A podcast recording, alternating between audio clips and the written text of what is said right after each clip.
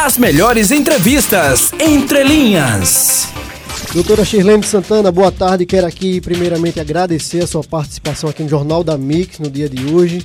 Dizer que é uma satisfação ter a senhora aqui trazendo, abordando esse tema tão importante, né? Esse outubro rosa, essa questão da prevenção da saúde para boa a mulher e para o homem.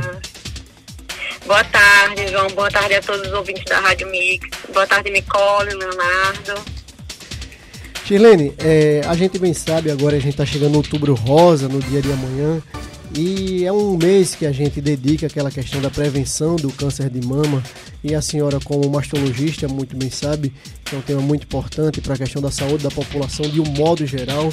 A gente queria saber, doutora, existe uma idade específica para a mulher, para o homem, para fazer esse tipo de exame que pode detectar ou, enfim, é, prevenir essa questão do câncer de mama? Sim, na verdade é o seguinte, João. É, a gente bate muito na tecla, né, outubro rosa, em relação à prevenção do câncer de mama, é, porque, na verdade, é uma doença que mais mata mulheres, né, por câncer, no mundo, mundo inteiro e no Brasil não é diferente. E essa alta taxa de mortalidade se dá por causa do diagnóstico, que normalmente é tardio certo? Então, normalmente, é, a, o que é recomendado pela Sociedade Brasileira de Mastologia é que as mulheres iniciem o seu rastreamento mamográfico a partir dos 40 anos, tá? O homem, é, ele não precisa, na verdade, fazer mamografia anual como a mulher, mas ele tem que estar atento, né, às suas mamas, como normalmente um homem não tem a mama desenvolvida, é muito mais fácil de perceber qualquer alteração. E no, no caso de qualquer alteração, procurar imediatamente o mastologista. É lembrar que é, o homem, é, a cada 100 mulheres, um homem vai, vai ser diagnosticado com câncer de mama, certo? É, e a incidência das mulheres está aumentando a cada ano. Né? Esse ano a estimativa do INCA é que para 2021 seja diagnosticada mais de 66 mil é, mulheres com câncer de mama no Brasil inteiro. Nossa. Então, doutora Shirlene, a senhora coloca que a principal eficácia no combate ao câncer de mama é a prevenção, é esse exame, o autoexame. Seria isso? Isso, na verdade, o que é, os estudos hoje mostram é que o, o principal fator, na verdade, a gente primeiro precisa fazer a prevenção primária, né, que é o mais importante, que a Sociedade Brasileira de Mastologia tá, está colocando como tema esse ano o tema o quanto antes melhor. O que, que é isso? É o quanto antes a mulher é, procurar fazer seus exames de rastreamento melhor para ter um diagnóstico precoce, o quanto antes essa mulher começar a cuidar da sua saúde como um todo, como é, se alimentando de forma mais adequada, né, de forma mais saudável, é, faz, praticando atividade física, o que é recomendado é que se faça 150 minutos por semana de atividade física, é, evite a ingestão do álcool, ela controle o seu peso. Então, essa prevenção, ela já ajuda a reduzir o risco de câncer de mama. O que os estudos mostram é que há uma redução de risco em, apro em aproximadamente 30% quando você adequa a alimentação, atividade física, é baixa, é, é baixa ingesta de álcool, não fumar. E aí, associado a isso, a gente associa o quê? O rastreamento mamográfico, né? Que é super importante nas mulheres é, acima de 40 anos, porque é o exame que comprovadamente é, ajudou a diminuir mortalidade por câncer de mama. E o autoexame é super importante, porque a mulher em qualquer faixa etária, ela pode se olhar, ela pode se ver, se tocar, e qualquer alteração, ela procura imediatamente o médico. Ô, doutora Shirlene, é, as principais causas detectadas em relação ao câncer de mama, ela tem relação ao sobrepeso, à obesidade, ao tabagismo, enfim, essa vida, vamos dizer assim, no popular, essa vida desregrada, ou Sim. o fator principal é o fator genético? O que é que a senhora poderia falar sobre isso?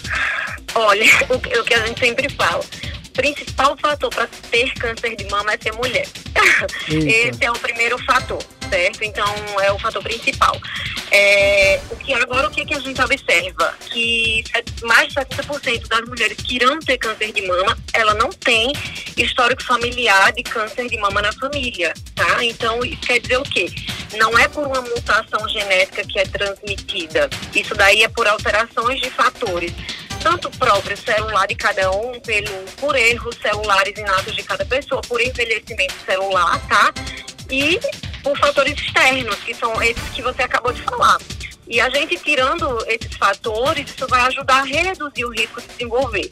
Ah, mas lembrando que o câncer de mama ele é multifatorial, não é um fator único, né? Por isso que ele é tão difícil de a gente é, dizer, ah, você, se você tirar a bebida, você não vai ter câncer de mama. Não, a gente não tem como dizer isso, porque são vários fatores associados. Mas, claro, quanto menos fatores você, você tiver, é, menos fatores externos, menor vai ser a chance de você desenvolver, né? doutora Shirlene, então a gente pode dizer que é tabu essa questão de, por exemplo, ah, eu como é, determinado alimento que é transgênico, eu como determinado alimento que pode ter uma quantidade de hormônio X, Y, Z. Isso é tabu dizer que algum alimento, alguma coisa vai interferir para a pessoa ter câncer de mama ou não? Sim, na verdade, é, o que a gente fala é que o quanto mais natural o alimento, melhor. Então, os orgânicos sempre sejam prioridade na nossa alimentação.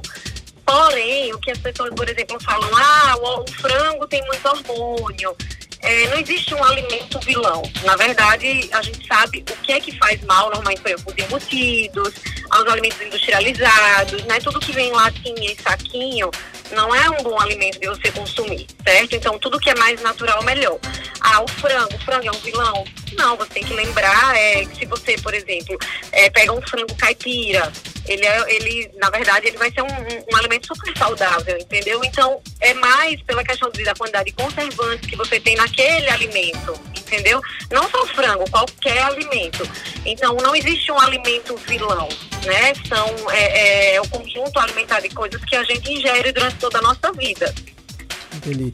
Doutora Shirlene Santana, é, alguns ouvintes mandaram algumas perguntas, assim, a gente tem muita dúvida do ouvinte, e uma delas é a questão, é, estou fazendo o tratamento de CA, eu posso tomar a vacinação contra a Covid-19? Sim, claro, pode e deve tomar, certo? Então, as pacientes que estão em tratamento de, de câncer de mama, seja fazendo quimioterapia ou cirurgia ou radioterapia, elas devem tomar e são prioridade em relação é, é, à vacinação. Então, o que deve ser é, observado é só o tempo. Por exemplo, a paciente que está fazendo quimioterapia, o intervalo entre quando foi feita a quimioterapia e a vacina, tá? Porque tem um período pós-químio que a paciente tem uma queda da imunidade. Então, isso ela deve conversar com o oncologista dela para poder ver o melhor período de se fazer a vacinação. Mas sim, tem que ser feita essa vacinação. Ah, que bom. Doutora Shirlene, a gente mais uma vez aqui agradece a sua participação na tarde de hoje no Jornal da Mix e deixa um espaço para a senhora fazer suas considerações finais.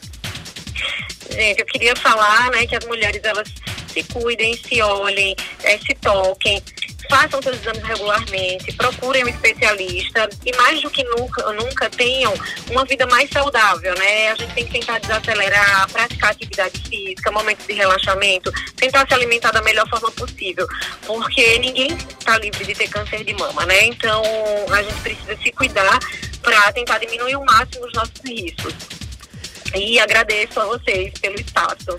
Doutora Shirlene Santana, muito obrigado mais uma vez pela participação na tarde de hoje, essa super entrevista, muito esclarecedora. Não é Léo, não é Nicole, esse importante tema que é o câncer de mama, o combate ao câncer de mama, essa questão preventiva que vai ocorrer agora, principalmente no mês de outubro. A gente sabe que é durante todo o ano, mas ela se intensifica na questão do mês de outubro, que é o outubro rosa, e a doutora colocou né, um dado que chama atenção, né? A cada um homem com câncer de mama tem 100 mulheres, a probabilidade é muito grande.